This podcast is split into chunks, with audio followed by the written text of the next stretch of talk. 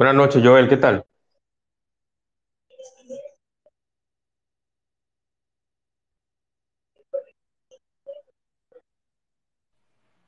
Buenas noches. Buenas noches, Joel. Bienvenido. ¿Qué tal? Todo bien, hermano. ¿De qué trata el tema? El tema de esta noche es con el viceministro de Relaciones Exteriores, con Yacel Román. Eh, estoy esperándolo porque se retrasó un poquito por un tema laboral que tenía. Vamos a esperar unos minutos. Oh, cómo no. ¿Y todo bien? Todo bien, todo bien, hermano, bajo control. ¿Cómo está Tirando para adelante. ¿Cómo está República Dominicana? Estamos lejos, estamos en Estados Unidos ahora. Bueno, eh, ya tú te enterarás en las noticias, pero vamos bien. Yo entiendo que hay cositas que arreglar, hay cositas preocupantes, pero nada, tirando para adelante, hermano. Hay que, hay países que no están tan bien como nosotros, en el sentido de, de muchas cosas, pero yo soy de lo que veo el vaso siempre medio lleno. Yo no trato, que- no, estoy de acuerdo contigo, de lo que aporta para que las cosas mejoren. Claro que sí, claro que sí, esa es la idea, esa es la idea. No podemos solamente venir a las redes a, a quejarnos, a acabar con el gobierno, a maldecir a los políticos, a maldecir a- al presidente, no, que esto, que lo otro. Sea, hay que tratar de uno aportar, porque eh, es como decía, no sé si ustedes recuerdan ese famoso, esa famosa frase que dijo John F. Kennedy cuando se juramentó presidente. No pienses lo que tú va, lo que tu país va a hacer por ti, sino lo que tú vas a hacer por tu país. Así es. Y, y eso es parte, eso es base, es una base fundamental, una parte fundamental de la vida. Yo soy ingeniero civil y yo te puedo decir que, que yo como, como profesional, hace dos días me quejaba de, de cómo está el, el, el atado de varilla Ujú. y yo me quejo, perfecto, pero eh, eh, ¿qué, qué yo quiero tratar de hacer? Bueno, yo voy a organizar, por, por cierto, un espacio con, con, con el sector de, de industria y comercio, con, con, con el INVI, con, con todos los sectores que tienen que ver con la construcción en República Dominicana para buscar una solución, porque no solo me afecta a mí, le afecta a todos, le afecta a una clase eh, media o una clase media alta o media baja que quiera adquirir su vivienda propia. ¿Y cómo lo hace si, si los, los costos están por, por las nubes? No, pero yo entiendo que, que, que las cosas van a mejorar. tú ves, Venimos aquí mismo en los Estados Unidos, eh, la gasolina tú ves, está cara, la comida ha aumentado Sí. mucho. Sí, claro, claro, claro. Y, y eso es fruto, tú sabes, de esa pandemia. Claro que Eh, sí. pero, pero entiendo que sí. Y lo que uno puede hacer tú, a favor de nuestro país, eh, de adentro, tú ves, porque es muy lindo tú decirlo de afuera y, y, y- y dejárselo a, a que lo hagan los demás. Pero el hecho es tú aportar, hacer qué tú puedes hacer para que las cosas mejoren. Eso es así, Pero, Joel. pero dentro, dentro, dentro, no desde afuera, dentro. Eso es así, eso es así. Yo estoy totalmente de acuerdo contigo. Y los que se han ido integrando, vamos a saludar a don Elías, a Juan Matos. Eh, Juan, yo debo decir públicamente que le tengo mucha admiración a Juan Matos. No sé si ustedes lo siguen. Ese, yo, lo, yo lo defino como el señor de los hilos. Eh, Juan tiene una destreza y, un, y una facultad muy buena para hacer los hilos. Yo lo puedo decir que el tipo es bueno en eso. a Emmanuel, bienvenido Emmanuel, y Ingeniero Pimentel, a Druelin, un abrazo hermano, Kael, Brian, José Vicente, Chuan, Juvenal, que se está integrando por acá, Joan, Paulino, un abrazo para todos. Wow, pero yo quiero, yo quiero saludar a, Juvenal, Juvenal, y yo creo que nos conocemos. Es probable, es probable, es probable. Juvenal, una persona que, que goza de mi aprecio también. Señores, Sí, estamos, denme unos minutitos que estoy esperando que se integre Yacel Román, el viceministro. Ya avisé que tiene un asuntito laboral, pero me imagino que ya pronto se va, se va a integrar.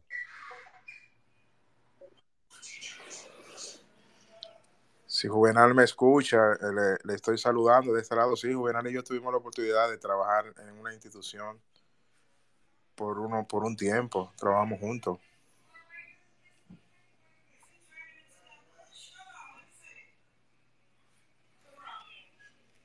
Debe, debe de escucharte, Juvenal. Juvenal, te saludan por acá, Joel. Joel Santana, de Estados Unidos.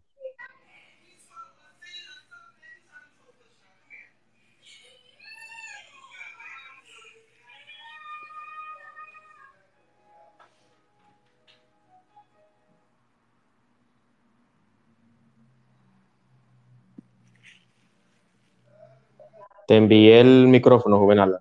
Acéptalo ahí. Ahora sí.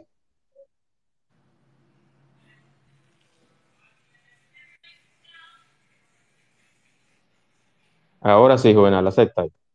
Ya está como Oh, oh, gracias, igual, hermano. Dije yo, ve acá, pero Juvenal, pero claro que no, claro. Un placer, un placer, Juvenal. ¿Todo bien? Todo bien aquí, como siempre, siempre activo. ¿Tú me conoces? Claro, hermano. Mi admiración siempre para ti. Gracias, Joel. ¿Y cómo está todo? ¿Cómo están las cosas por allá? Todo bien, le decía a Juan, tuve que, que sé de, la, de cómo están las cosas allá en nuestro país, le decía, pero no crea que nada más allá, aquí la cosa no está muy bien, que digamos. Tuve, eh, lo único que, que nuestro, me refiero bien, tuve que la cosa es tan cara, la gasolina, tuve, tú a los supermercados también las cosas están un poco más caras.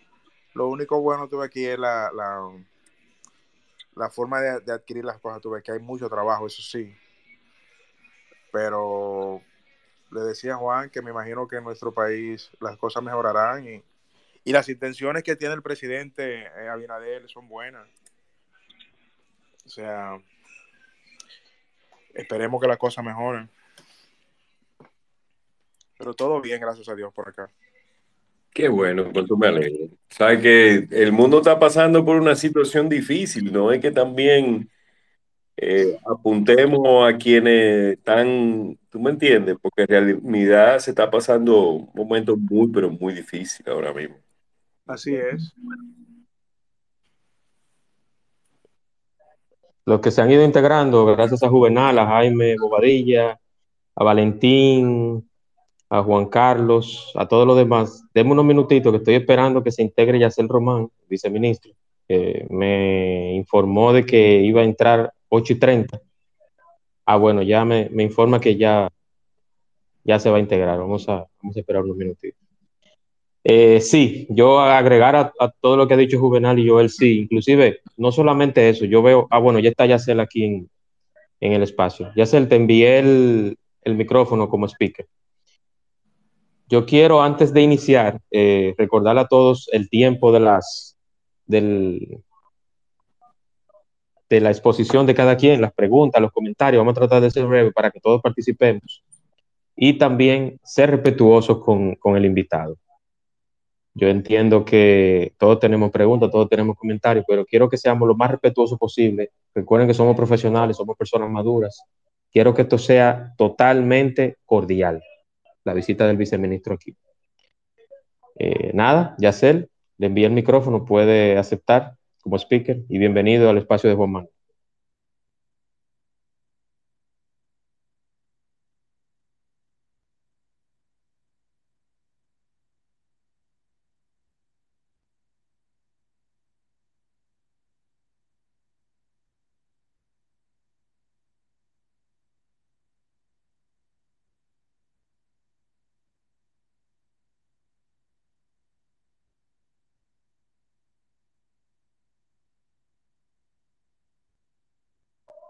¿Me escucha, Yacel?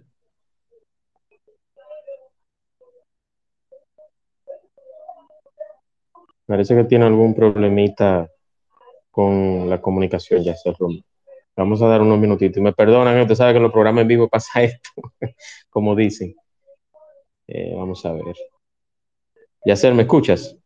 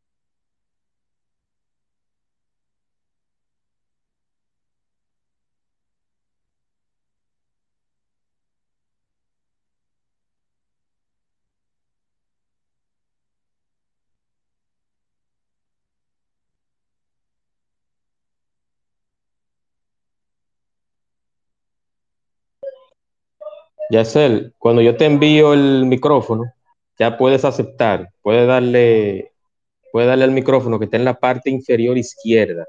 Hay un microfonito que se pone gris o, o morado cuando puedes hablar.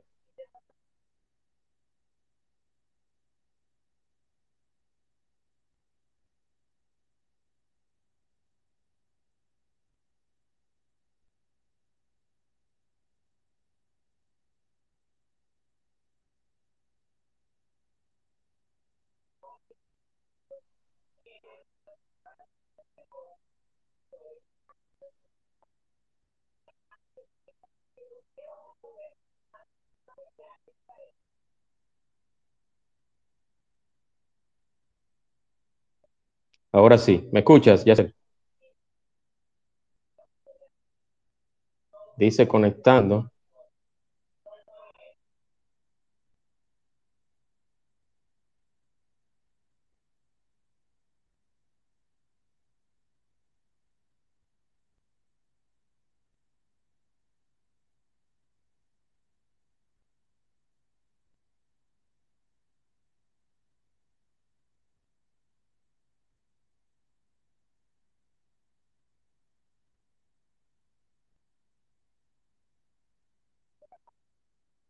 Te envié el micrófono, Yaxel. Dime si me escuchas ahora. Activa tu micrófono, Yaxel. Está muteado. Sí, por alguna razón no me salía en la laptop, así que tuve que entrar por el celular, pero espero igual. Ah, sí. Sí, sí, eso, eso, te iba a decir. Tiene que ser por el móvil, tiene que ser por el móvil. Por el, por la laptop debe de ser solamente, es solamente como, como, ah, como, como speaker. No, como eh, como oyente solamente, como oyente. Bueno, perfecto. Igual espero puedan escucharme lo mejor posible. Aquí, desde luego, abierto a esta discusión. Lamento el retraso, pero lamentablemente han surgido algunos temas, incluso uno aquí mismo en la red de Twitter que nos ha llegado eh, del abogado Félix Portes, una aparente víctima de trata de personas en Turquía. Así que eso nos retrasó un poco, pero ya estamos en comunicación y viendo lo que puede hacer el Ministerio de Relaciones Exteriores para darle asistencia a esta nacional nuestra. Gracias, Yacel. Yo quiero como, administrador y como host, o uno de ellos de, este espacio, agradecerte. Claro. Agradecer el espacio, agradecer la oportunidad, el tiempo, no, no importa. Yo sé que ya hablamos sobre el compromiso que tenías y también quiero aprovechar, que voy a iniciar para, para, hacer este comentario, felicitarte, porque he visto tu, tu trayectoria o, o, su trayectoria. No sé si, lo, si te puedo tutear, ya sé. Adelante. Eh, he visto tu, tu, trayectoria, principalmente te empecé a ver con el tema de los dominicanos que murieron en México. Vi todo ese trayecto y cómo te manejaste con, eso, con ese tema y, y te felicito, de verdad, te felicito. Creo que eres un joven que tiene mucho futuro en tu área y sobre todo cómo te manejas y, la forma que te expresas y todo. Te felicito nuevamente y lo primero que quiero hacer es, como ya lo había comunicado, las preguntas que sean lo más breve posible para que todos participemos. Recordemos respeto al invitado, nada de comentarios ni ofensivos, nada de ataque directo, nada de eso. Vamos a tratar de que esto sea una conversación cordial con el viceministro. Y nada, Yaxel, bienvenido y quiero que me empieces hablando sobre tu gestión en, el MIREX Ministerio de Relaciones Exteriores y cómo va el tema de las oficinas consulares dominicanas en el extranjero. Bienvenido. Muchas gracias por la invitación y aprovecho también para agradecer a Emmanuel, que fue quien, pues, vía precisamente esta red de Twitter, pues sugirió que pudiéramos aprovechar un space para tratar estos temas. Y es que pasa lo siguiente, por más que uno intente eh, describir ciertos temas en escrito, eh, siempre hay dudas que vale la pena mejor dialogar, vale la pena mejor conversar para poder aclarar lo más posible. Y la transparencia es eje central de nuestro gobierno, así que más que todo eh, aquí dispuesto a poder eh, conversar durante el tiempo que tenemos disponible para de alguna manera u otra también recibir lo que son sus diversas recomendaciones. Claro, la meta es que siempre sea respetuoso, pero aquí creo que todos somos tuiteros y todos de vez en cuando vemos como los puntos de discusión salen un poco de, control, pero esperemos esto no llegue a ese nivel.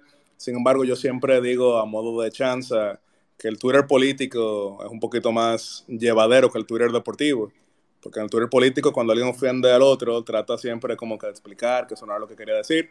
Pero en Twitter deportivo, cuando hay una ofensa, ese día duerme muy feliz el que generó la ofensa. Así que mantengámoslo dentro del Twitter. Eh, les cuento entonces. Mientras, mientras la discusión no sea Águila y Liceo, yo creo que... Bueno, yo soy escogidita, así que esa discusión a mí no me, no me quita ningún tipo de sueño. Pero... Gracias, gra gracias al Señor que usted cogió. Definitivamente, somos una buena fanaticada. Pero para entrar inmediatamente en el tema, eh, mi nombre es Yatzel Román, soy viceministro de Relaciones Exteriores para Asuntos Consulares y Migratorios desde el día 16 de agosto del año 2020. Ese día cayó domingo, así que el primer día de trabajo fue el lunes 17 de agosto del año 2020. Yo siempre hago la siguiente anécdota. Yo entrando por esa oficina, lo primero que vi fue justamente solicitudes de pasaportes que tenían meses sin atenderse. En gran medida eso era explicable por la pandemia. Tenemos que recordar que el año 2020 fue uno de los más oscuros que ha vivido la humanidad en toda su historia moderna. Eso no está abierto a ningún tipo de debate. Así que por un lado podemos decir que sí existían eh, justificaciones, ya que el mundo entero se cerró. Sin embargo, lo cierto es que también pudimos ver que algunas de estas situaciones, o una parte importante de estas situaciones, eran por un sistema que tenemos que decirlo aquí con nombre y apellido, solamente estaba para hacer bulto. ¿Y qué quiero decir hacer bulto? No es un sistema que estaba dentro del siglo XXI, no es un sistema que estaba verdaderamente para dar atención a la cantidad importante de usuarios que tenemos en nuestros 47 consulados y 30 secciones consulares en igual número de embajadas. Teníamos, desde luego, algunos diagnósticos que se encuentran en nuestro programa de gobierno de política exterior, pero sobre la marcha podemos ir determinando muchas de estas fallas. Y si bien hay una frase que se repite muchísimo en política y es que todo se resuelve con voluntad, eh, yo digo que la voluntad, la voluntad es el segundo paso. El primer paso es conocer a lo que uno se enfrenta. ¿Y por qué? Por la razón siguiente, y es que en ocasiones hemos visto, y no digo República Dominicana, sino en buena parte del mundo, que con mucha voluntad se ha avanzado en direcciones no necesariamente las más adecuadas. Si tú no sabes a lo que te enfrentas, si tú no sabes el desafío que tienes, definitivamente el diagnóstico no será correcto. Si el diagnóstico no es el correcto, el tratamiento tampoco. Entonces comenzamos a dar un seguimiento minucioso de ello. Y debo decirles lo siguiente, si bien quien les habla, su vida política completa la había pasado en la oposición, yo siempre traté de ser un opositor, vamos a decir, consciente o moderado. ¿Qué quiere decir opositor consciente o moderado?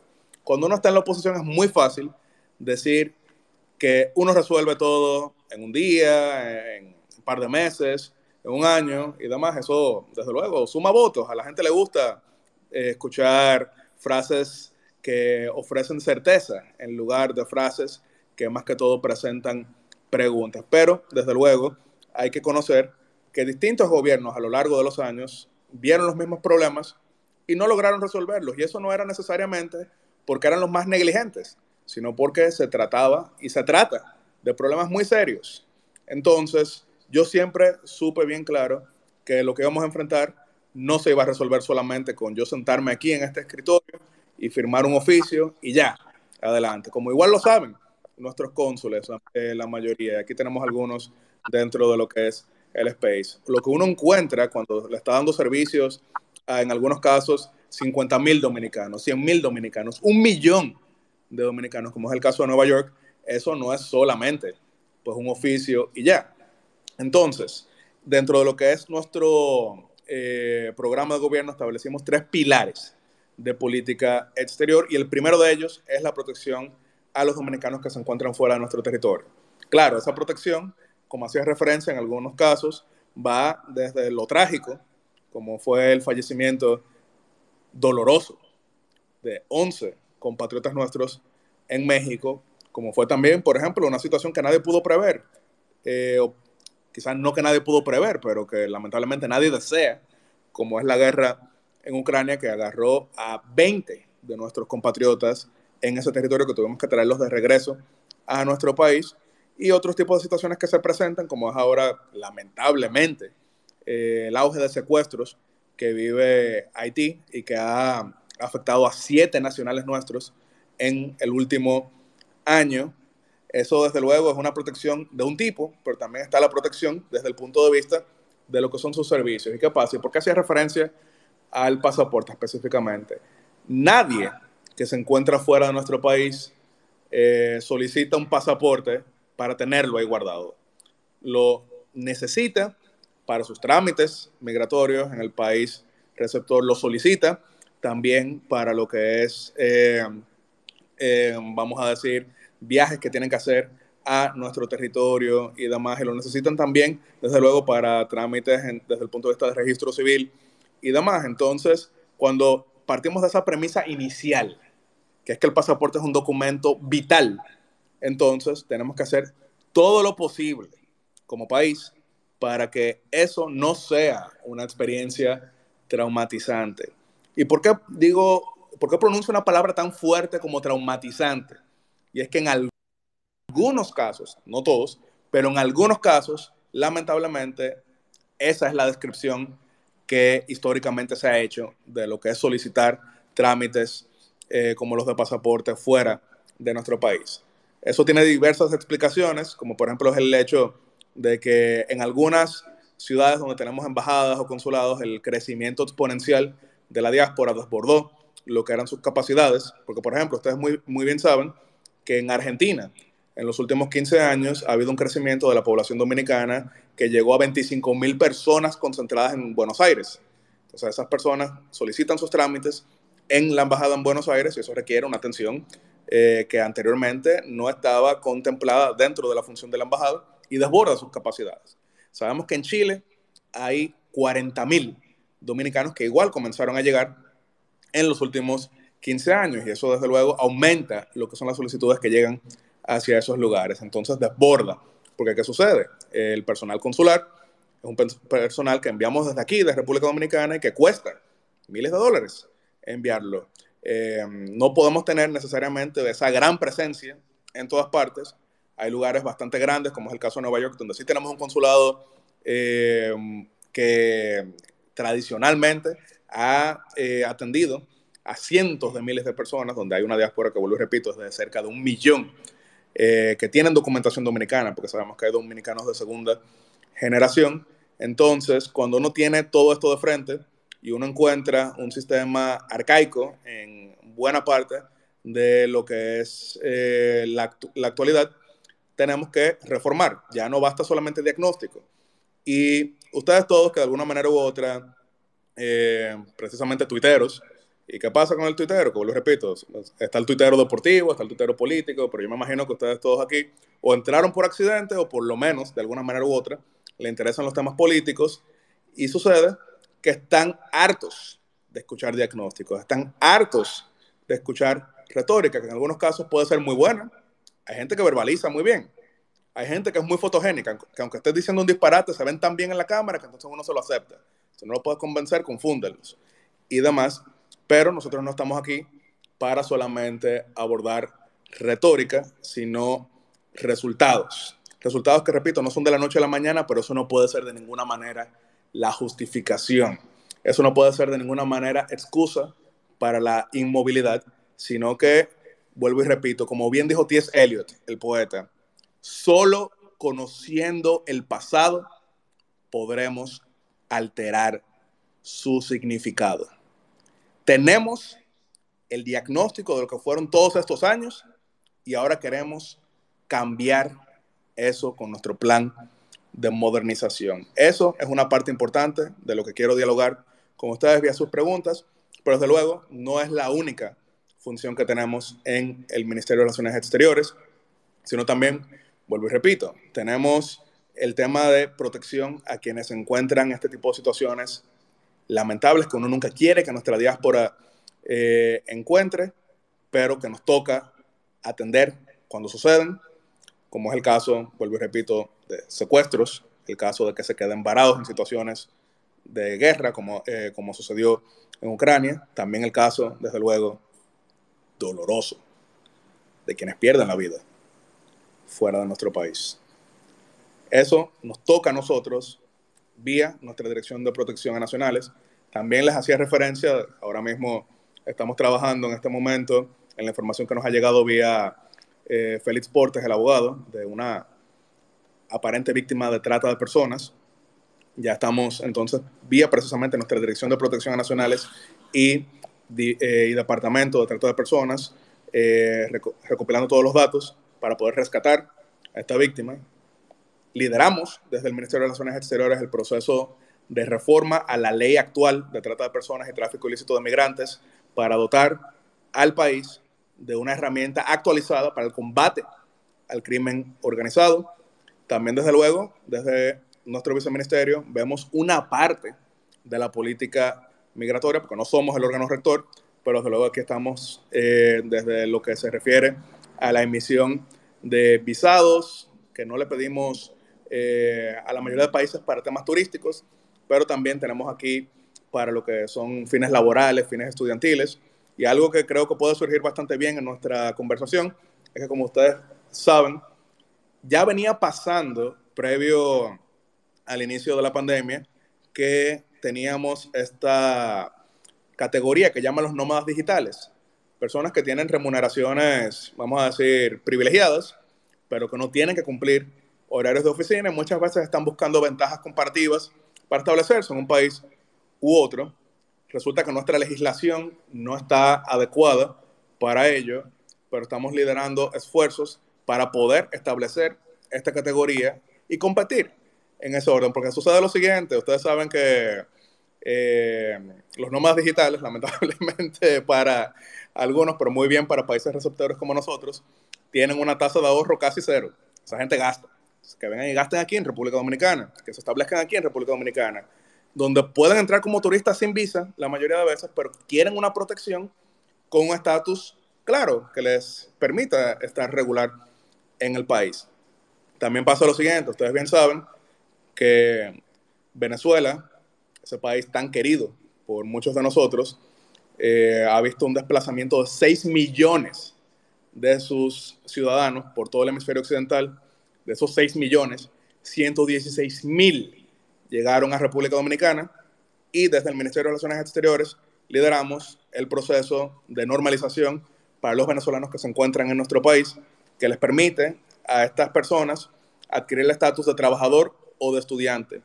Y eso les permite ser cada vez menos vulnerable a la explotación, a la depresión de sueldos y poder insertarse en el sector formal, poder tener cuentas de banco y ser cada vez menos vulnerables ante la misma trata de personas. Y eso fue eh, precisamente reconocido en el reporte de trata de personas del Departamento de Estado de los Estados Unidos en el año 2021, cuando logramos ser uno de solamente 14 países que fueron ascendidos en dicho reporte, pasando de la lista de vigilancia a lo cual habíamos sido eh, degradadas, degradados en el año 2020 y ya pasando a lo que es el grupo 2 en el reporte de trata de personas, eso no quiere decir que es un final feliz de cuento de Todavía queda mucho que hacer para combatir el crimen organizado, para combatir la explotación, para combatir la trata, pero es parte de lo que hacemos aquí.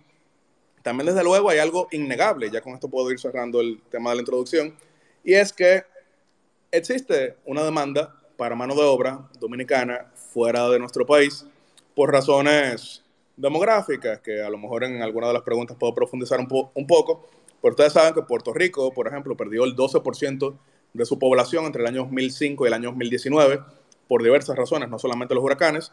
Puerto Rico ahora mismo está recibiendo una inyección de 80 mil millones de dólares en programas de infraestructura, pero no tiene una mano de obra eh, para cumplir con estos programas durante los siguientes 10 años. Así que desde Cancillería y nuestro Viceministerio para Asuntos Consulares y Migratorios logramos la reinclusión de República Dominicana en el programa H2B de visados para trabajadores no agrícolas, para que precisamente se vayan fortaleciendo las vías regulares en la que dominicanos puedan aprovechar estas ventajas que se presentan. Y eso podemos decir que es parte de la introducción. Y para cerrar, sí les menciono lo siguiente. Eh, si a lo mejor hay gente de la diáspora que nos escucha. Eh, ustedes bien saben que Nueva York es uno, es la principal metrópolis de los dominicanos que se encuentran fuera del país Pero también, si ustedes han visitado Nueva York, tienen familiares en Nueva York, siguen eh, Twitter, eh, o sea, siguen cualquier medio, saben que es una ciudad muy cara para vivir. De hecho, había un, había un candidato en una ocasión alcalde que lanzó un partido que se llamaba The Rent is Too Damn High. Eh, no lo voy a traducir quizá con esa misma palabra, pero que la renta está muy alta. Entonces sucede que muchos dominicanos se han ido moviendo a otras localidades en Estados Unidos y se concentran bastante. Por ejemplo, en Filadelfia tenemos más de 50 mil dominicanos disfrutando de los cheesesteaks de Philly.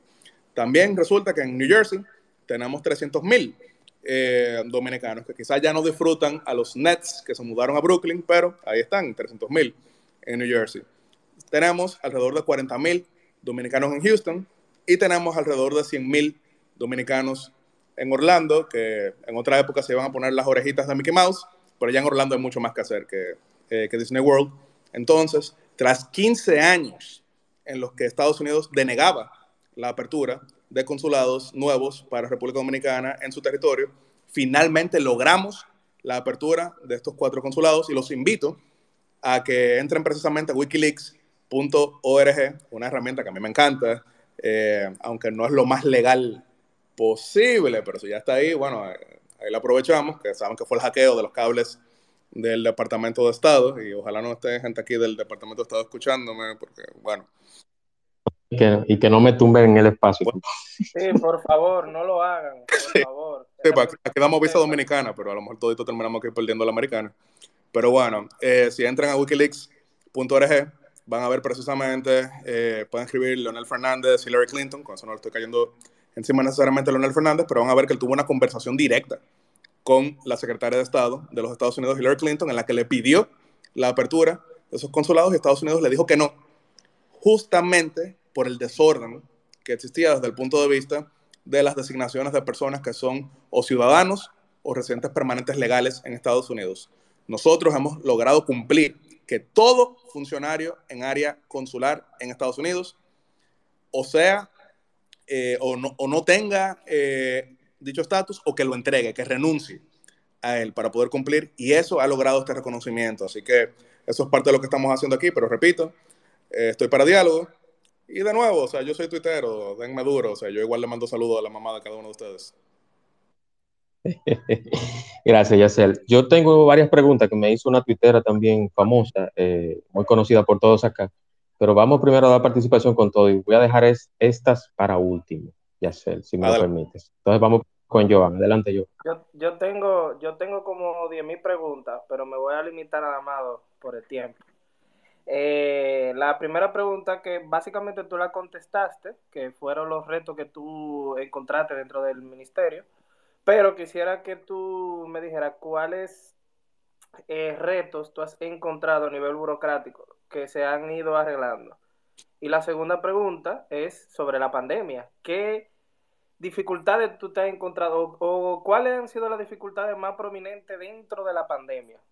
Claro, eh, así como les hacía referencia a que llegamos día 17 de agosto y lo primero que vi fue un bombardeo eh, vía Instagram y mensajes directos en Twitter que vieron que respondo, porque fue por Twitter que organizamos esto. De hecho, alguna gente se ríe porque yo más rápido respondo Twitter que WhatsApp. Eh, no, me no, he acostumbrado a la diplomacia de WhatsApp, pero comenzamos con esos bombardeos de temas de pasaporte, pero también sucedía que el 16, 17 de agosto del año 2020 todavía la mayoría de países se encontraban cerrados, entonces tuvimos que organizar vuelos humanitarios de retorno de dominicanos que se encontraban eh, fuera del país y también de nacionales de otras eh, latitudes que aquí se encontraban. Ese mismo primer día tuvimos que eh, interceder para lo que era la organización de vuelo humanitario con Colombia. dos días después que fue el 19 de agosto, tuvimos que organizar vuelo humanitario con Perú. Y cuando parecía que ya todo iba calmándose, que ya no era necesario el tema de organización de vuelos humanitarios, ustedes recordarán, 22 de diciembre del eh, año 2020, eh, por las variantes eh, en Reino Unido de, del COVID, pues casi todo el mundo se cerró a Reino Unido. ¿Y qué pasaba? Recién se aperturaba el turismo en nuestro país y tenemos aquí 1.200 británicos y tenemos allá 200 dominicanos. El tema sanitario es muy serio, así que por más que desde el punto de vista diplomático podemos decir, bueno, vamos a organizar esto y lo mandemos y demás, eh, uno para allá, otro para acá, eh, lograr las aprobaciones de los vuelos fue algo que nos tomó esos dos días completos del 22 al 24 de diciembre, que vuelvo y repito, o sea, suena fácil, dos días, pero son dos días con 1.200 personas aquí varadas y dos días con 200 de los nuestros varados fuera, así que ustedes podrán imaginarse toda la presión en ese sentido, todo el, trabajo que tuvimos que hacer junto a la, eh, junto a la Embajada eh, de Reino Unido aquí presente, pero finalmente eh, logramos establecer en la isla de Santa Lucía, St. Lucia, un punto de operaciones para estos vuelos y logramos evacuar a los 1.200 británicos y al final no los 200 dominicanos quisieron volver, pero sí 173. Eso, gracias a Dios Padre, eh, ya en el año 2021 eh, no volvió a ser eh, necesario, pero eso fue parte de los primeros tres meses que nos concentró en gran medida. Desde el punto de vista burocrático, sí les digo lo siguiente, eso es una pesadilla.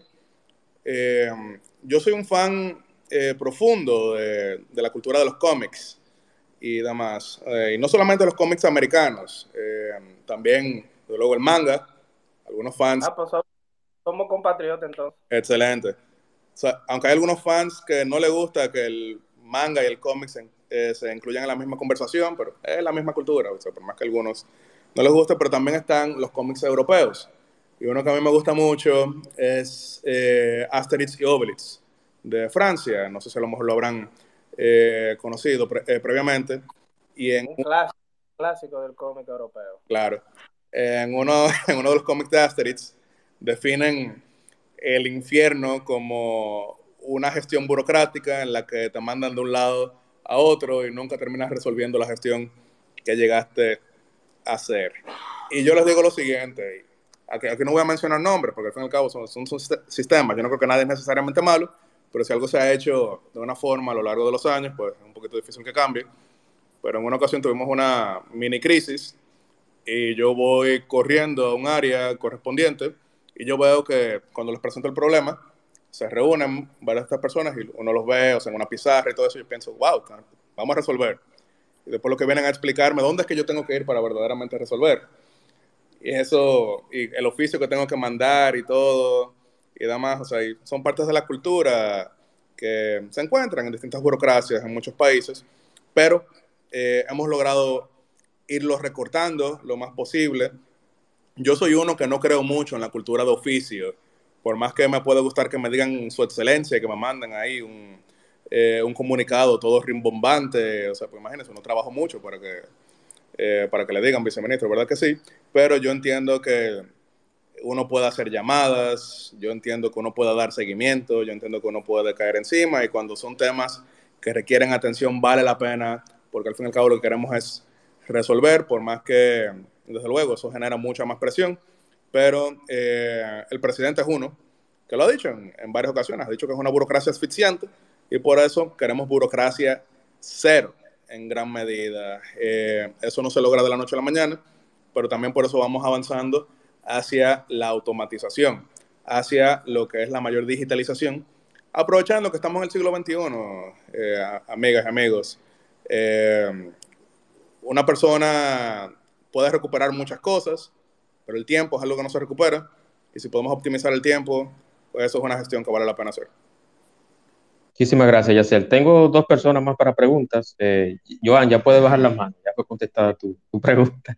Pero déjame hacerle una última pregunta para... Recuerda lo del tiempo, recuerda lo del tiempo, Joan, para que no se extienda mucho, porque Yacel no, no cuenta con mucho tiempo y quiero aprovecharlo al máximo. No, yo, yo no lo dudo porque un muchacho que tiene que estar ahora fajado. Eh, pero una pregunta ya para darle turno a los demás es cuál país, con cuál país nosotros tenemos mejor relación exterior. Bueno, eh, eh, eso, es algo subjetivo, depende de cómo lo veamos, pero con quien tenemos la mayor relación especial, innegablemente con Estados Unidos, y es por la siguiente Explicación, ¿dónde está nuestra mayor diáspora? En Estados Unidos. ¿Quién es el mayor emisor de turistas hacia República Dominicana? Estados Unidos. ¿Quién ha sido nuestro mayor aliado político históricamente? Estados Unidos. ¿De dónde llega la mayor inversión internacional a República Dominicana? Estados Unidos. ¿A dónde va el mayor número de nuestras exportaciones? Estados Unidos.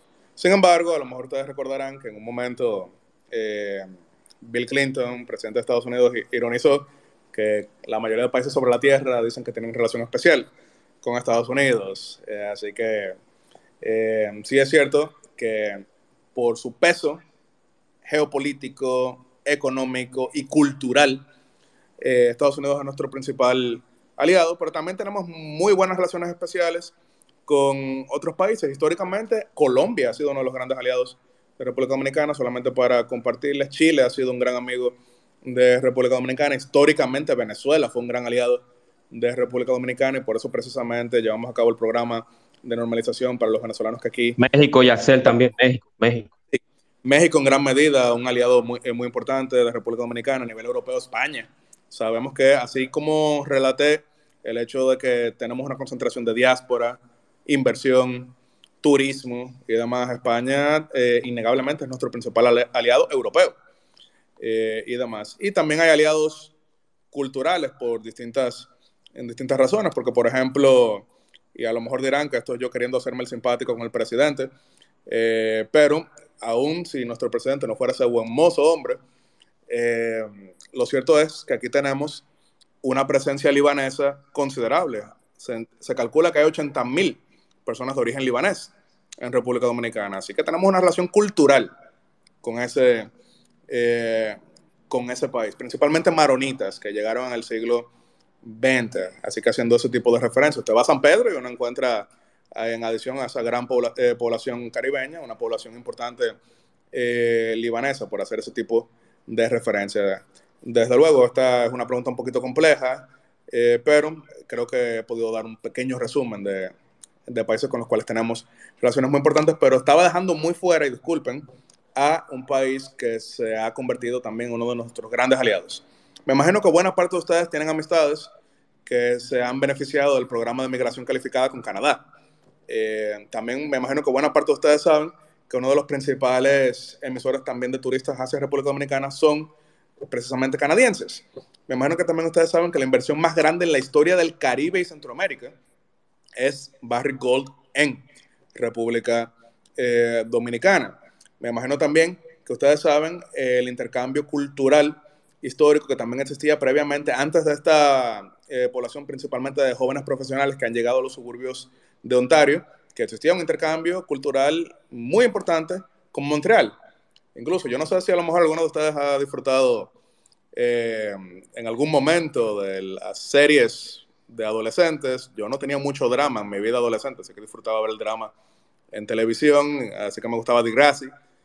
Eh, si a lo mejor ustedes conocen que ahí comenzó Drake, me imagino que vieron una gran cantidad de referencias a República Dominicana porque hay una muy buena marca país de República Dominicana en Canadá. Drake lo menciona, una gran cantidad de canciones. Ah, I'm the Dominican with Papi Ortiz, entre otras. yo, a mí me gusta el rap, pero no, no voy a rapear esta noche.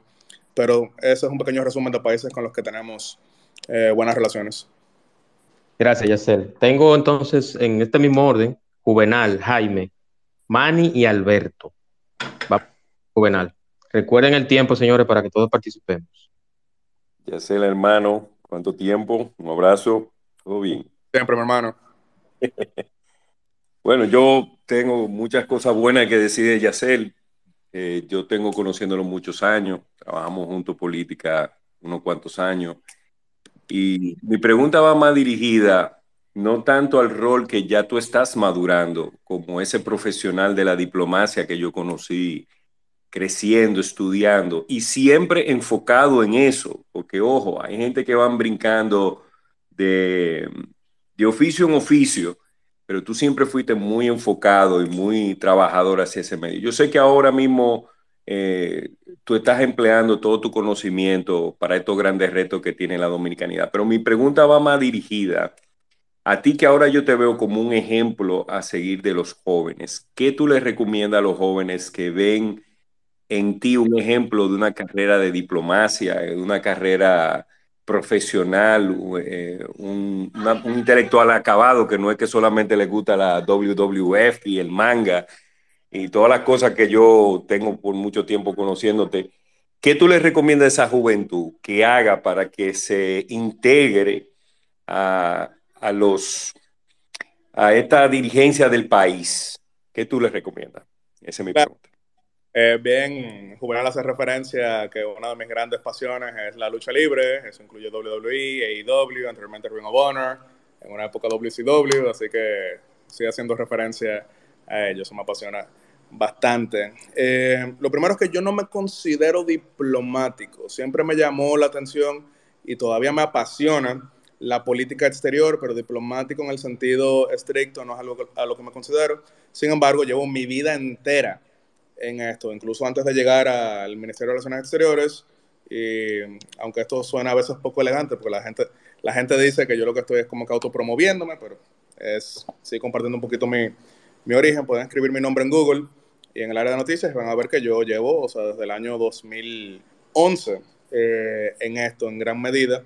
Eh, muy alineado con, con, varios círculos desde el punto de vista de la política exterior. Pero les cuento lo siguiente, y es parte de lo que a mí eh, me dijeron al inicio, y es que yo también se lo comparto a todo el que se me acerca de alguna manera u otra queriendo participar en ello. Y lo primero que le tengo que decir es que la vida política, por su naturaleza democrática, quiere decir que en el mejor, mejor de los casos, vas a lograr el 40% de lo que te propones. No vas a ganarlas todas. 40% es un muy buen número. Incluso yo casi todo lo he perdido, eh, solamente como referencia, pero vas a lograr el 40% de lo que te propones en el mejor de los casos. Pero segundo, por la naturaleza polarizante de la política, aún ese 40% que logras va a ser que mínimo un 50% de la población esté molesta contigo por ese 40% que lograste. Y tercero, muchísimas veces en la política vas a ser juzgado y hasta condenado, no por lo que tú dices, haces o piensas, sino frecuentemente por lo que dice, hace y piensa otro con el que tú no necesariamente tienes siquiera relación. Porque como se ve todo dentro de un mismo grupo, entonces frecuentemente uno tiene que estar respondiendo por cosas con las que ni siquiera tuvo absolutamente nada que ver, cosas que pasaron antes de incluso uno nacer. Y claro, eso es algo que debemos tener pendiente, pero entonces uno se preguntará como joven, ¿y vale la pena entrar en algo tan tenebroso y oscuro como eso? Yo digo que sí, por la siguiente razón. Y no necesariamente todo el mundo tiene que ser creyente para que esto resuene en ustedes. Yo sí lo soy. Y es precisamente en el libro de Lucas que se dice que a quien mucho se le ha dado, mucho le será exigido. Y mucho se le ha dado no quiere decir necesariamente desde el punto de vista eh, material o económico. Yo no vengo de ningún tipo de privilegio eh, económico. De hecho, precisamente siendo un capitalista sin capital, siempre lo que estoy es aprovechando como ahorrar lo más posible. Pero ¿qué sucede? Tuve la oportunidad de formarme por lo menos, y eso me abrió eh, muchísimas puertas. Entonces, uno quiere que la sociedad en pleno tenga ese tipo de punto de partida para poder competir verdaderamente libre y que sea tu talento el que defina tus resultados y no el poder de un funcionario escondido ahí en un cuarto con aire. Yo entendí que en la participación política podía incidir de esa manera positiva y una persona que tuve el honor de conocer, que fue el senador John McCain de Estados Unidos, candidato presidencial en el año 2008, que perdió contra Barack Obama y que jugó un rol muy importante desde el punto de vista de la moderación y que recientemente recibió un premio eh, con su nombre, pero John McCain fue quien dijo que no existe en la vida nada más liberador que poder incidir en algo más grande que tú.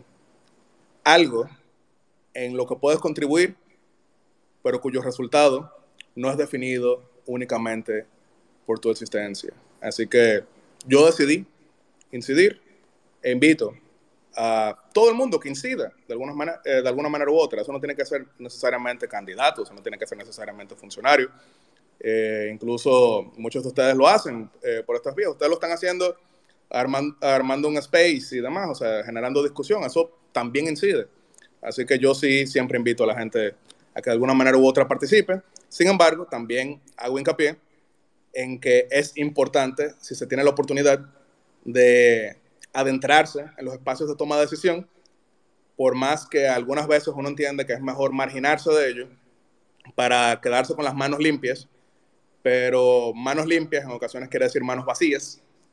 ¿Y qué significa manos vacías? Permitir que no sean necesariamente los mejores que ocupen esos espacios. No hay nada más cobarde que rendirse, porque, bueno, yo tengo, yo tengo 31 años y debo decir que eh, los años eventualmente arrugan la piel, pero rendirse arruga el alma. Eso es así, eso es así. Vamos con Jaime Bobadilla. Y muy acertado. Y, quiero, antes de, darle inicio a Jaime, yo quiero que me des tu punto de vista, Yacel. Vamos a dejar para el final, para las últimas cuatro preguntas que tengo, lo vamos a dejar para el final. Y quiero que me des tu punto de vista sobre el lamentable fallecimiento de Ray Liotta en RD. Yo sé que pusiste un tweet, lo, le di retweet y sé que eres, además de que eres un funcionario de relaciones exteriores, eres un fanático de sus películas. Pero eso lo vamos a dejar para el final. Adelante, Jaime. Eh, primero saludo a todos, el señor Yacer Román, excelente su exposición y, nada, encantado de tenerlo aquí. Eh, una son dos preguntas, pero una rápida. Usted dijo que tiene 31 años. Sí. Felicidades también, goza de mucha juventud, al igual que muchos de los que estamos aquí, pero una edad perfecta para todo el trabajo que usted ha hecho. Se ve que está preparado, déjeme decirle y felicitarle por eso. Primero, para ir a los asuntos eh, que yo entiendo que ahora mismo están sonando mucho en relación a, la migración haitiana, eh, no sé si, si somos, si, si, desde su ministerio, de su viceministerio, eh, manejan estos temas, pero por lo menos a modo general, que esto que los inmigrantes haitianos en Sudamérica tienen como este libre paso en algunos países para trasladarse a su destino final. Eh, ¿Tiene la Cancillería algún plan para ayudar a estas personas que cruzan nuestra frontera a seguir para algún destino final para no quedarse en RD, ya sea como alguna política unilateral o en conjunto con la Organización Internacional para las Migraciones? Ese una. Y la otra pregunta, eh, ¿piensa la Cancillería publicar el tarifario, que me imagino que es público, pero ya hacerlo de manera más general, el, el tarifario de las visas, para así ayudar con esto a los solicitantes, no solamente de los de los que se pretenden eh, privatizar, sino de todos los consulados, y que esto ayude a los solicitantes a ver el precio, saber lo que tienen que pagar y a la transparencia en cuanto a los fondos que se perciben. Claro, eh, lo primero que tengo que decir es lo siguiente. No hay dos países que tienen una situación idéntica en torno a los desafíos migratorios. Sin embargo, pasa que República Dominicana tiene al mismo tiempo la particularidad de ser un país origen de migrantes, que contribuyen con un 10% de nuestro Producto Interno Bruto, ser un país destino de migrantes, hacia la referencia a los venezolanos, pero también, desde luego, históricamente, eh, los haitianos, y ser un país por nuestra posición geográfica tránsito de migrantes. Entonces, entendemos que República Dominicana tiene una perspectiva eh, de primer orden para poder contribuir con lo que son abordajes eh, multilaterales que permitan dar una atención a estas situaciones que ningún país pueda abordar solo. Y eso no lo dice solamente Yatzel Román. Ustedes pueden ver al secretario de Estado, Anthony Blinken, de Estados Unidos, diciendo precisamente lo mismo. Y eso es Estados Unidos con todo el presupuesto que tiene. Nadie puede solo. República Dominicana no quiere ser un santuario para el tránsito. ¿Y qué quiere decir un santuario para el tránsito? Nosotros no vamos de ninguna manera a habilitar el territorio de República Dominicana para que nadie intente llegar a otro territorio. Nosotros estamos en el proceso de construir una verja perimetral que controle nuestra frontera para de esa manera frenar el tráfico de personas, tráfico de estupefacientes y tráfico de armas. Nuestro territorio de ninguna manera va a servir como tránsito para ningún tipo de migrante irregular porque permitir eso sería totalmente eh, perjudicial para nuestra integridad nacional. En torno a lo que se refiere al tarifario, pasa, eh, pasa lo siguiente. No estamos en un proceso de privatización, sino que para algunas misiones, ahora mismo en un plan piloto, estamos en un proceso de externalización para mejorar el servicio al cliente, fomentar lo que es la transparencia y estandarizar lo que son las tasas. Ahora, usted hizo una pregunta muy concreta, que es eh, la publicación de las tarifas. Ahora mismo hay una resolución vigente desde el año 2007 que está en proceso de ser revisada para eh, tener una más adecuada al tiempo en este momento. Sin embargo, eh, aunque eso suena muy fácil, que uno pudo haberlo hecho de inmediato, es un análisis económico. Así que se encuentra ahora mismo un proceso de análisis económico para estandarizar. ¿Y qué quiere decir estandarizar? Sabemos que los costos no necesariamente son los mismos en todas partes por temas de gastos operativos. Es decir, no cuesta lo mismo un lugar que otro, a veces por, por temas de, de, distancia y demás, pero sí, desde luego, inmediatamente terminemos este proceso, será publicado y nos toca, desde luego, dar la eterna vigilancia para que se cumpla como debe hacerse. Gracias. Eh, vamos con Alberto Fortunato. Adelante, Alberto. Recuerden el tiempo, por favor, para que todos participen y no puedo extenderme mucho para que Yaxel no me cancele la visa norteamericana. No, yo no cancelo la americana. Si yo la cancelara o si la diera, a lo mejor Roche lo hubiera tenido. Gracias. Adelante, Alberto. Eh, buenas noches, Yatzel, y a todos. Eh, bueno, qué bueno reencontrarme y ver a Yatzel, que de tiempo atrás habíamos compartido muchas actividades en común. Pero respetaré el tiempo de él, que sé que está bastante congestionado, como así el de todo lo demás en el espacio. Eh, en este punto, Yatzel, tengo dos preguntas bien, bien, concretas. Sabemos que nosotros siempre hemos de, toda la existencia del Estado Dominicano, tenido buenas relaciones eh, con Estados Unidos y, que hasta el sol de hoy eh, siguen siendo la más sólida. No obstante, no es lo mismo tener relaciones entre Estado y Estado a, una agenda entre gobierno y gobierno. Sé que había unas buenas intenciones con la pasada administración del gobierno de Trump y el, actual gobierno de Abinader. Eh, ¿Qué tan sólida pues eh, son las actuales eh, políticas de cooperación que tiene esta administración actual con la administración actual de Biden y si tú la ves tan factible o tan viable como la que prometían ser la de la antigua administración con la actual de nosotros. Y en otro tenor, sé que hay muchos acuerdos de visado, de eliminación de visado para los dominicanos, que están hablados, de hecho, se han anunciado, pero no se han promulgado. actualmente, nosotros los dominicanos, en relación con otros países, tenemos muchos acuerdos de visado para la, para la eliminación de visado para nosotros los dominicanos, como en el caso que recientemente eh, se, anunció la de Brasil, que el, Congreso de, Brasil eh, ya lo dio por hecho, el Congreso Dominicano, pero que ya tenía tiempo que se había firmado. Hay varias más en agenda.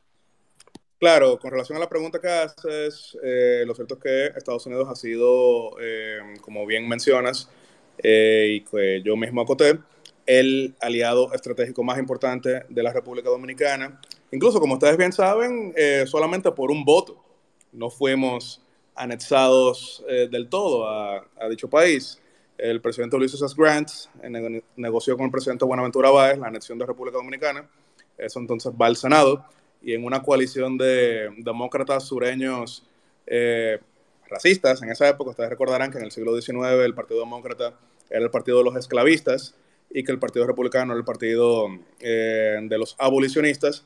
Sin embargo, el presidente Grant había negociado esta anexión de República Dominicana para enviar a los negros libertos a nuestro territorio y eventualmente convertirnos en un Estado. Pero en esa coalición de demócratas sureños y lo que se llamaba la facción de los republicanos radicales, liderada por Charles Sumner, eh, se votó en contra de la anexión de República Dominicana. Y si ustedes buscan ahora mismo el último discurso de rendición de cuentas del presidente Ulysses S. Grant de Estados Unidos, específicamente, eh, pues verán que él le dedica tres párrafos en ese discurso a detallar el por qué consideraba que la no anexión de República Dominicana a Estados Unidos había sido el mayor error de la oposición en el Congreso, cuando dijo que éramos un país que tenía riqueza para mantener muy bien a 10 millones de personas, eso en el siglo XIX. Eh, tenemos también hoy en día muy buenas relaciones. Si quería también mencionar algo más histórico, saben que las relaciones se vieron levemente interrumpidas en el año 1960-1961, posterior al eh, intento de magnicidio contra el presidente Betancourt en Venezuela. En ese momento retiraron al embajador de Estados Unidos a nuestro país y asume como, eh, como interino pues, el cónsul general, y no sino hasta eh, el asesinato de Trujillo, que entonces se, se reinician las relaciones diplomáticas plenas entre República Dominicana y Estados Unidos. Ustedes han visto, por ejemplo, que el presidente Joe Biden, en su discurso en la cumbre por la democracia en diciembre, mencionó explícitamente a República Dominicana como ejemplo desde el punto de vista institucional, democrático. Ustedes han visto a Samantha Power de, eh, de USAID y demás haciendo este tipo de referencias. Así que son muy buenas relaciones que existen entre nuestro país y desde luego avanzan desde el punto de vista de cooperación, intercambio, beneficios, recientemente en lo que fue el establecimiento de la Alianza para el Desarrollo en Democracia, junto a Costa Rica y Panamá, eh, hubo una alta delegación estadounidense para la más reciente eh, cumbre que fue en Costa Rica, donde se hicieron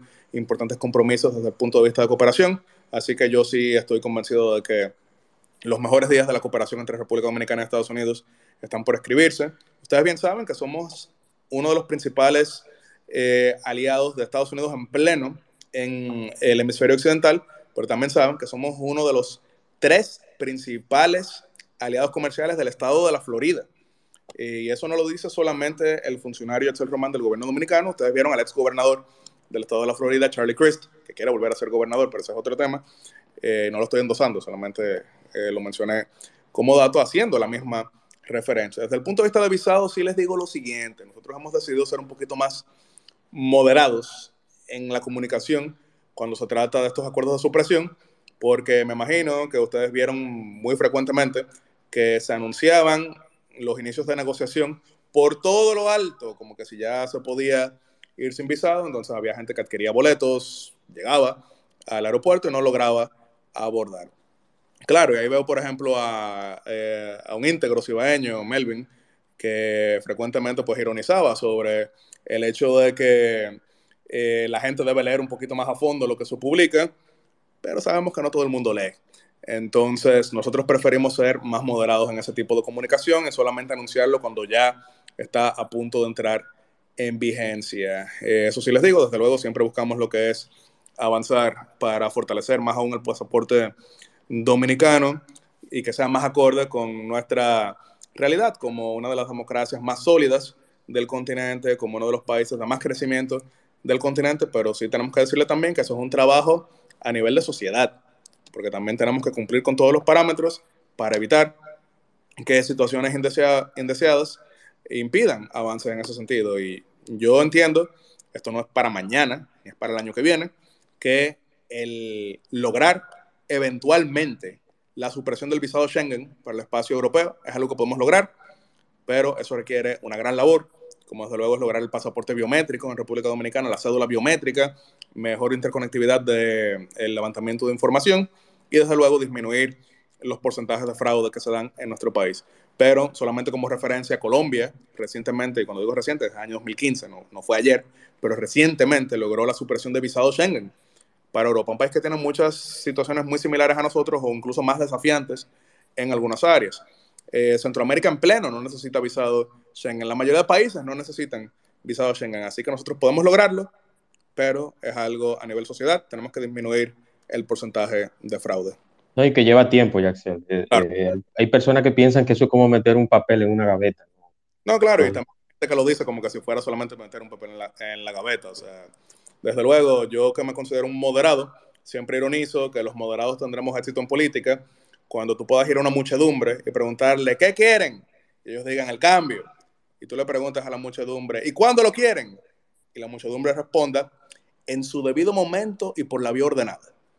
Cuando la muchedumbre responda de esa manera, quizás los moderados tendremos un poquito más de éxito en política, pero mientras tanto somos un tanto más lentos porque sabemos que eh, no es tan fácil, pero es mejor eh, durar más tiempo en llegar al poder y llegar por la vía seria que prometer el cielo sobre la tierra cuando sabemos que no es tan fácil. Muchísimas gracias. Vamos con Manny Rodríguez. Adelante, Manny. Micrófono. Bien, muchas gracias. Eh, ya sabes, primero quiero felicitarte por a tu corta edad tener vasto conocimiento sobre la política internacional y por el buen trabajo que estás haciendo. Y en ese caso preguntarte, ya que luego de la crisis que hemos vivido, tanto como por la guerra como por la pandemia, eh, si es posible la ampliación de que el consular, de oficinas consulares se establezcan en otros, en otras partes de Latinoamérica. Sí, bueno, eh, actualmente tenemos eh, consulados en América Latina, por ejemplo, en Bogotá, tenemos consulado en Río de Janeiro, tenemos consulado en, eh, en Sao Paulo, tenemos consulado en, en Panamá, por hacerle ese tipo de referencia en los países latinoamericanos, tenemos consulado en Ciudad de México, eh, tenemos consulado en San Pedro Sula, en Honduras, eh, pero bueno, también está el consulado en Caracas, que es un consulado que se transformó, históricamente era un consulado de protección a los dominicanos que allá se encontraban. Eh, había en su mejor momento 40.000 dominicanos en Venezuela, hoy quedan 5.000. Ahora es un consulado mayormente de emisión de visados que les requerimos desde diciembre del año 2019. les hacía la referencia a que ha crecido una parte importante de nuestra diáspora en Buenos Aires y en, y en Chile, no solamente en, Buenos, eh, no solamente en Santiago. Y hay una diáspora que aunque es pequeña, si la vemos desde aquí, es cuantiosa en el país que se encuentra. Sabemos que en Uruguay hay alrededor de 4.000 dominicanos. Ustedes pensarán, bueno, 4.000 no es tanto, pero ¿qué sucede? Ustedes entran ahora mismo a Google y escriben población eh, uruguaya, van a ver una línea eh, y verán que en 1966 Uruguay tenía 3 millones de personas. En 2022 Uruguay tiene 3 millones de personas. Así que eh, 4.000 personas en Uruguay es bastante. Actualmente no se evalúa eh, la apertura de nuevos consulados en América Latina. Sí estamos, desde luego, viendo lo que es el establecimiento de estos espacios de externalización, pero todo es hasta que una situación pueda variar. Actualmente no vemos eh, no, no, vemos prudente aperturar consulado nuevo en América Latina. Pero repito, esas son cosas que cambian eh, en distintos momentos. Gracias. Eh, vamos entonces con, en este mismo orden, Joel, Emmanuel. Bueno, Ode parece que se marchó, pero vamos con Joel y Emmanuel. Adelante, Joel. Gracias, Juan. Hansel, felicidades por tu amplio conocimiento. Quiero darte dos cosas. Primero, informarte que no mencionaste una ciudad cerca donde yo vivo acá en Massachusetts, que es la ciudad de, Lawrence. Tú sabes que Lawrence, los últimos tres alcaldes son dominicanos, o sea, tiene una población de unos 100 mil habitantes y el 70% son dominicanos. Pero yo vivo en una ciudad, le llaman cercano a, a Lawrence, que es Hebro, que también va creciendo ampliamente. Pero mi pregunta es, tú hablaste de, de esa diáspora que ronda aquí en los Estados Unidos más un millón, un millón, doscientos, trescientos mil habitantes. Entonces, ¿qué programa tiene el, el, el, gobierno de Luis Abinader para darle participación a esa, a esa población que quiera ser vida, eh, ya sea activa o colaborar con, con nuestro país? Claro, eh, si te tengo que hacer una pregunta, o sea, tú eres vanilejo por casualidad, porque en Massachusetts casi todo el que está ahí es de Yo soy fronterizo. Yo soy de la provincia de Las Piñas, específicamente del municipio de Hondo Valle.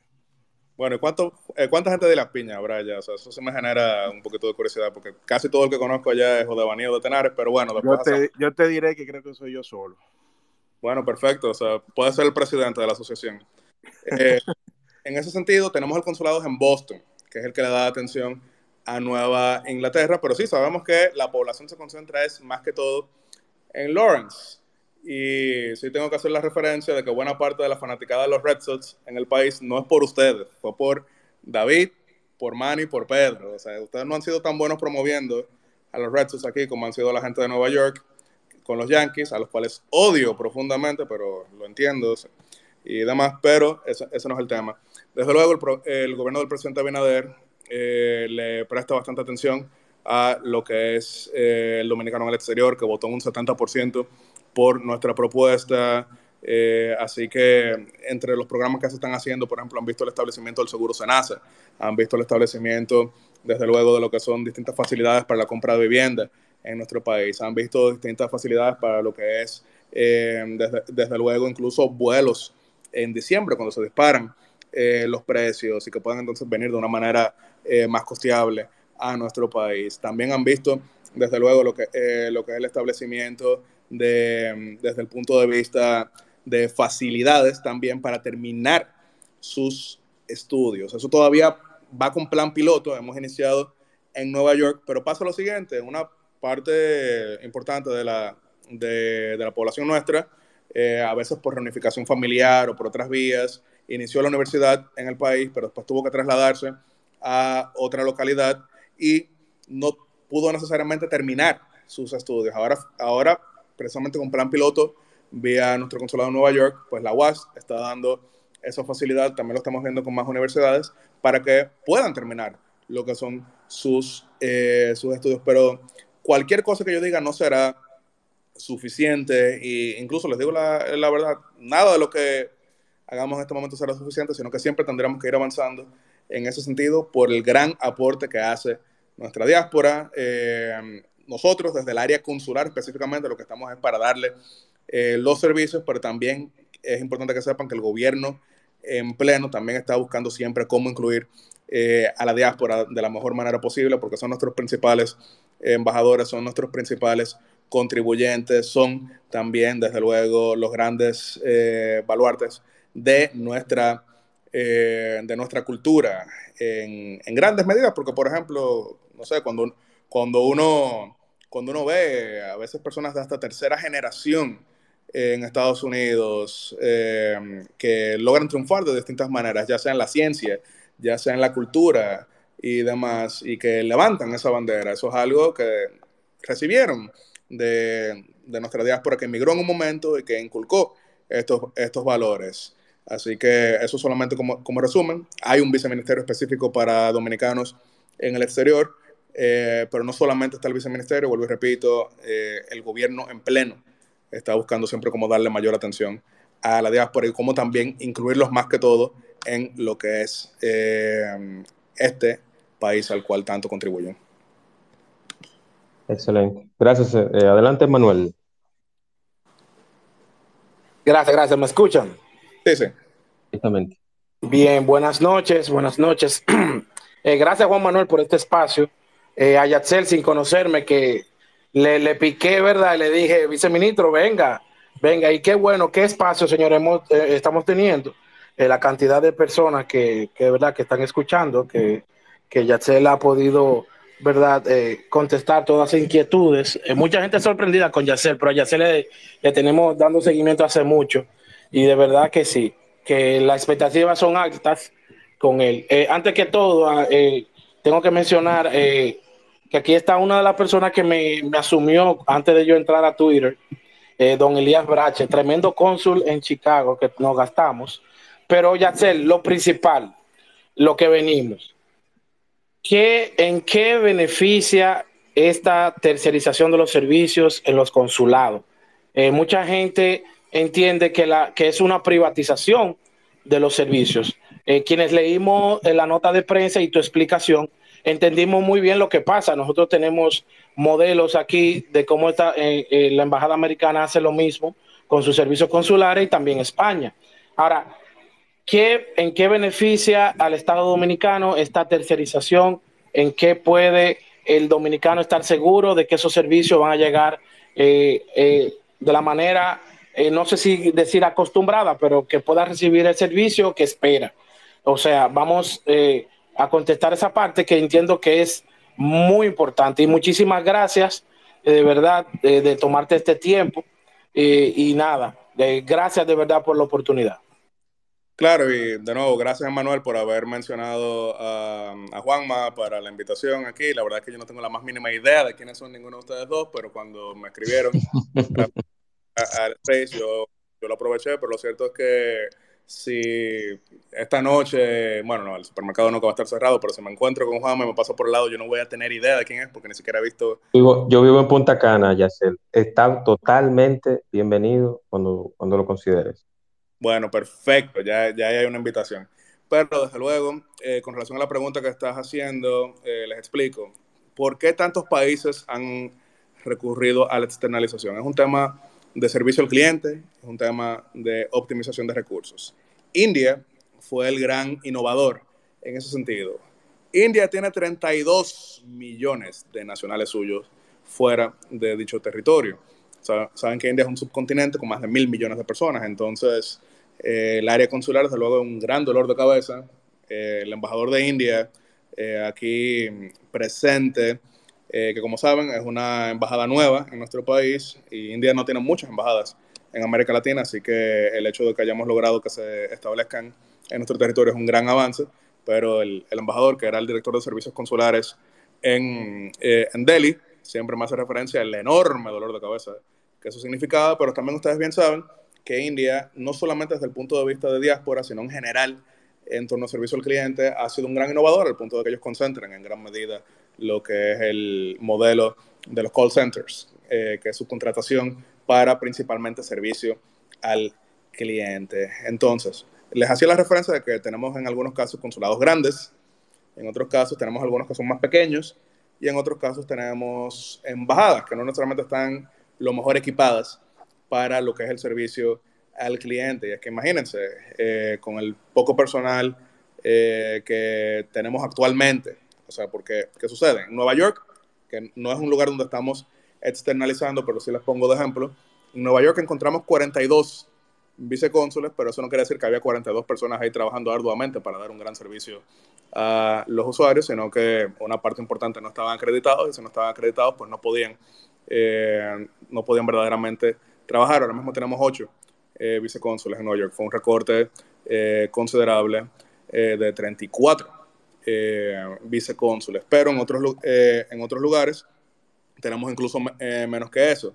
Así que el atender a miles y miles y miles y miles de personas no es lo más fácil. No solamente para nosotros, sino para, vuelvo y repito, eh, lugares como India, Reino Unido, Países Bajos, Estados Unidos, Italia, Bélgica, entre otros. Y la externalización, ¿qué, qué hace? Por ejemplo, desde el punto de vista de visado, antes de entrar en el tema de pasaporte que estamos observando en algunos lugares, ustedes saben que si solicitan visa para el espacio Schengen, por ejemplo, con España, ustedes van a ir a un centro comercial donde les captan la solicitud y eso es remitido al consulado y en el consulado se toma la decisión. Sin embargo, es que tienen el servicio al cliente, es que tienen el seguimiento, es que tienen, es que tienen todo el tema de comunicación, que a veces también es una queja. Ustedes no se imaginan la cantidad de gente que se ha comunicado eh, con nosotros por redes sociales precisamente, y más que todo al inicio.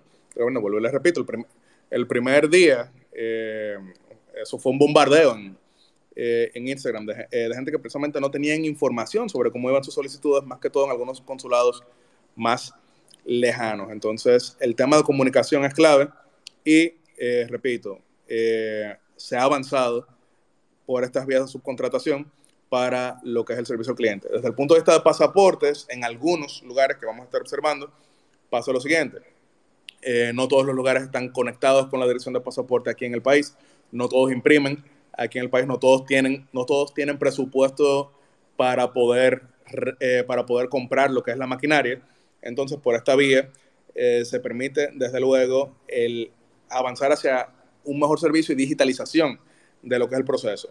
Reino Unido, por ponerles un ejemplo, no emite pasaporte fuera de su territorio, sino que todo lo emite en Londres. ¿Y qué hacen, eh, qué hacen estas eh, vías de, de externalización? Es, desde luego, captar lo que son estas solicitudes y tener la comunicación con eh, el Ministerio de Relaciones Exteriores de Reino Unido, en este caso sería con los consulados nuestros o también directamente con la Cancillería y la Dirección General de Pasaporte para avanzar en lo que es la transparencia, estandarización y también eficiencia, que repito, no es el caso en todas partes, pero en algunos sí es necesario recurrir a eso. No es una privatización, eh, que yo no quiero demonizar esa palabra. Yo creo que hay cosas que, eh, el Estado no necesariamente tiene que tener una participación eh, tan directa, pero en este caso no se trata de una privatización, porque no es que estamos entregando el proceso consular, sino la parte del servicio al cliente. Muy distinto, ustedes saben que históricamente existía molinos dominicanos dentro del CORDE. Eso se privatizó en los años 90 y ahora es molinos modernos eh, con capital guatemalteco. Ni es una concesión. Eh, una concesión es que sigue perteneciendo al Estado, pero la administración es de privados. No, la administración seguirá siendo del Estado dominicano, pero el servicio al cliente o al usuario, eh, mejor dicho, el servicio al usuario es lo que se externaliza. Gracias, Yacel. Vamos entonces con Ode y luego con la pregunta que tengo para el final. Vamos a dar una participación ahora a alguien que me la pidió, Juan Carlos, pero vamos primero con Ode. Adelante, una dama. Saludos, buenas noches a todos. Eh, una pregunta que tengo para el joven Yaxel, que no sabe a quién era, apenas lo estoy viendo aquí. Eh, respecto al tema de Nueva York, eh, no sé si lo tocaste, porque llegué ya cuando la sala estaba iniciada. Me gustaría saber si, ha, si han recurrido a, mejorar los procesos, porque la última vez que estuve, no era precisamente para mí, sino para otra persona, había como un tema de retraso y había un poquito de queja respecto al tema de, de los dominicanos que acuden a algún tipo de servicio. No sé si, si tocaste esa parte, si eso mejoró, si no mejoró, porque la experiencia que tuvimos fue un poquito, tú sabes, un poquito incómoda.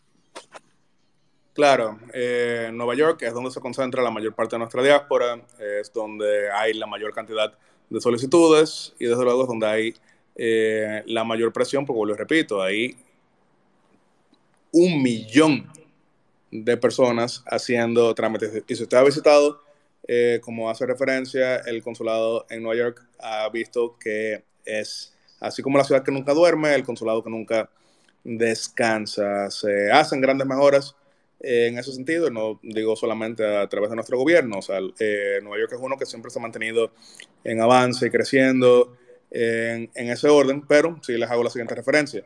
Con la apertura del consulado en Filadelfia y la apertura del consulado en New Jersey, también eso desconcentra un poco a Nueva York, porque ya habrá entonces consulados directos dándole atención a estos dos eh, lugares que anteriormente eran jurisdicción de Nueva York. Eso también contribuirá bastante con recortar los tiempos de espera en eh, dicho consulado, que está sí bastante equipado para dar mejor, eh, mejor respuesta. Ahí sí se imprimen pasaportes. señores, yo lamentablemente ya tengo que marcharme. Así que, Juanma, me decías que tenías una última. sí, sí. Eh, bueno, es algo breve. Sí. La, el, quiero tu, tu, expresión sobre tu, tu, comentario sobre la muerte del, del actor Ray Liotta aquí en República Dominicana. Claro. Yo sé que escribiste un tuit, pero ¿qué va a hacer el Estado Dominicano con esa muerte? ¿Cómo lo está manejando? Si puedes dar algunos detalles y nada. Entonces, tu parecer sobre, sobre ese lamentable fallecimiento. As far back as I can remember, I always wanted to be a gangster. Una frase icónica. Desde que tengo memorias, siempre quise ser un gangster. Con esa frase, posterior a una escena introductoria, inicia una de las mejores películas de todos los tiempos, dirigida por Martin Scorsese, película que debió haber ganado el Oscar en ese año, pero fue, eh, vamos a decir, derrotada por una película que ya hoy no es muy recordada, que Danza, con Lobos, solamente haciendo la referencia. Es una película que innovó bastante desde el punto de vista de las técnicas de filmación. Es una película que tiene una magnífica eh, narrativa. Es una película que también tiene una excelente actuación encabezada por eh, Ray Liotta, que interpreta a Henry Hill. Sabemos que es una historia eh, real y yo se la recomiendo a todo el mundo. Es una película que anteriormente yo veía todas las semanas.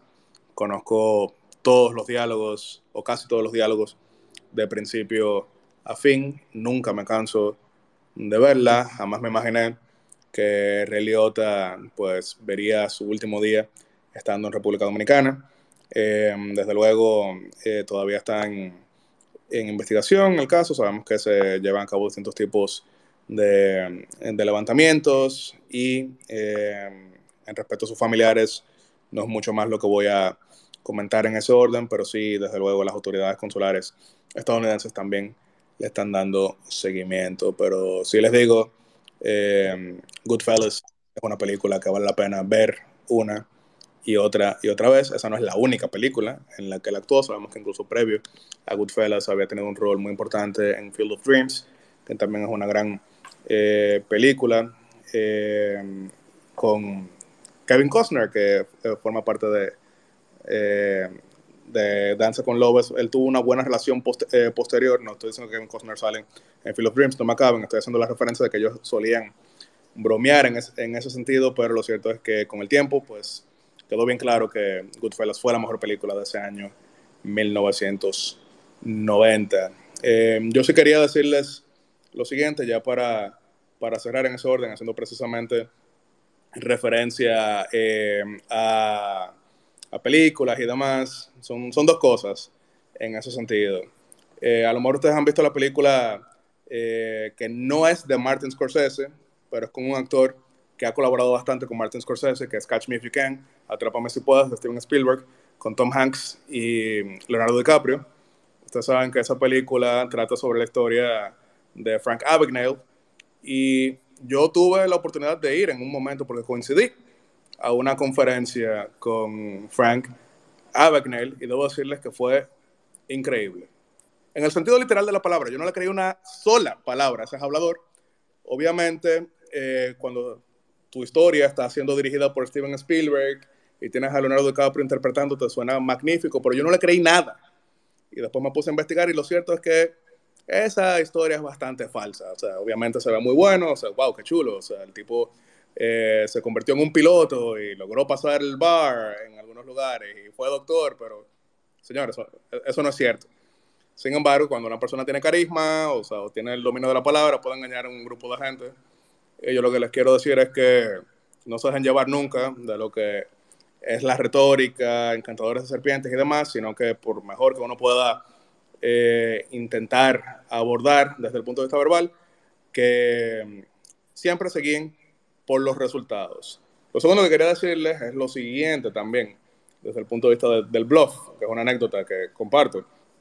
En una ocasión yo me encontraba en un país que no voy a mencionar, pero del otro lado del Atlántico, y nada, iba caminando y eh, noto junto a mis acompañantes que hay una fiesta latina. Y nada, entonces entramos a la fiesta latina y en la fiesta había una, una competencia de, de bailar salsa. Y yo gané la competencia. Yo no sé bailar salsa. Pero ¿qué sucede? Ellos tampoco sabían bailar salsa. Entonces llega el latino. ¿Y quién ganó? Pero señores, yo no sé. Así que de bluff y de engaño, yo, a, mí, a mí es difícil que me engañen, porque yo, yo he sabido de eso. Nunca se dejen eh, engañar por, eh, por los bluffs, sino que sepan siempre, desde luego, ser críticos, sepan siempre ser vigilantes y sepan siempre guiarse por los resultados. Así que muchísimas gracias. Eh, hablamos brevemente de cine. Eh, yo quería ver ayer y quería ver hoy, pero por razones de trabajo no me fue posible la nueva versión de Top Gun de Tom Cruise. Voy a ver si a lo mejor mañana si lo logro, pasado, no sé, en algún momento lo, eh, lo voy a ver.